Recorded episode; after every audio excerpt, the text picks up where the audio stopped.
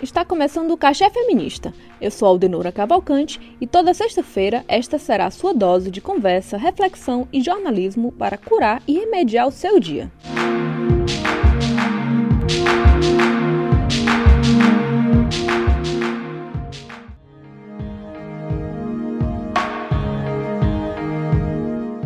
No dia 22 de fevereiro de 2021, em São Paulo, a cabeleireira e maquiadora Lorena Muniz, de 25 anos, morreu após ser deixada inconsciente dentro de uma clínica de estética quando o local pegava fogo. A maquiadora acabou inalando uma grande quantidade de fumaça e não resistiu. Mulher trans, Lorena havia saído de Pernambuco com destino a São Paulo para realizar o sonho de colocar uma prótese de silicone. Em nota, a Associação Nacional de Travestis e Transsexuais, ANTRA, lamentando a morte e se solidarizando com a família, pontuou. Abre aspas. Infelizmente, Lorena é mais uma vítima da opressão de gênero, da pressão estética cissexista e do descaso do Estado nos cuidados da saúde específica da população trans.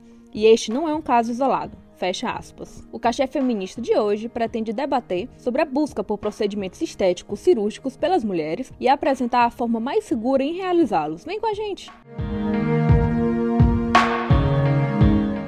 caso de Lorena é visto por órgãos de combate à LGBTfobia como negligência. O processo estético é para as pessoas trans e travestis uma das formas de se encontrarem no corpo de suas identidades, um desejo a ser realizado associado à satisfação pessoal. Ao longo dos anos, é possível notar que a busca por mudanças estéticas é algo crescente no Brasil. Segundo a última pesquisa divulgada pela Sociedade Internacional de Cirurgias Plásticas Estéticas, ISAPES, o Brasil é o país com o maior número de cirurgias estéticas realizadas no mundo mundo. A pesquisa divulgada em 9 de dezembro de 2020 aponta que em 2019 foram realizadas 1,5 milhões de procedimentos cirúrgicos no país, o equivalente a 13,1% do total realizado no mundo. O crescimento da realização desses procedimentos estéticos acende o alerta para a necessidade de informação séria. Além de buscar os locais mais adequados, é preciso estar consciente da motivação para a realização desses procedimentos.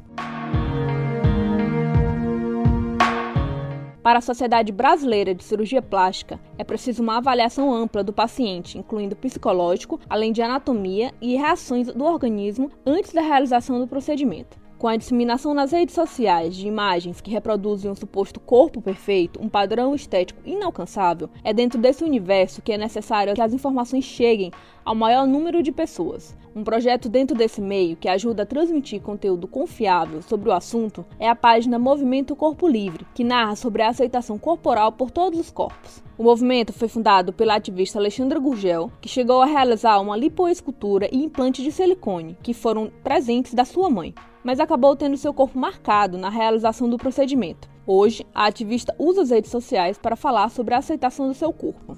O Brasil pode hoje ocupar o topo do ranking em realização de cirurgias estéticas, mas esse crescimento não é acompanhado de políticas públicas para a população trans, por exemplo, que recorrem às medidas mais acessíveis financeiramente por falta de suporte, por mudanças na mentalidade da construção de padrões e pela diminuição do preconceitos a corpos que fogem do padrão. Pensar essa temática é urgente para que nós, mulheres, maior grupo que segue em busca de cirurgias estéticas, possamos analisar se de fato o procedimento que desejamos fazer é algo realmente necessário e se é um desejo pessoal e sincero, e não apenas fruto da imposição social. E é claro, ao tomar a decisão de passar por esse tipo de procedimento, devemos ter em mente a necessidade de se contratar um profissional especializado e capacitado. Por isso, nós finalizamos o cachê de hoje com essas dicas.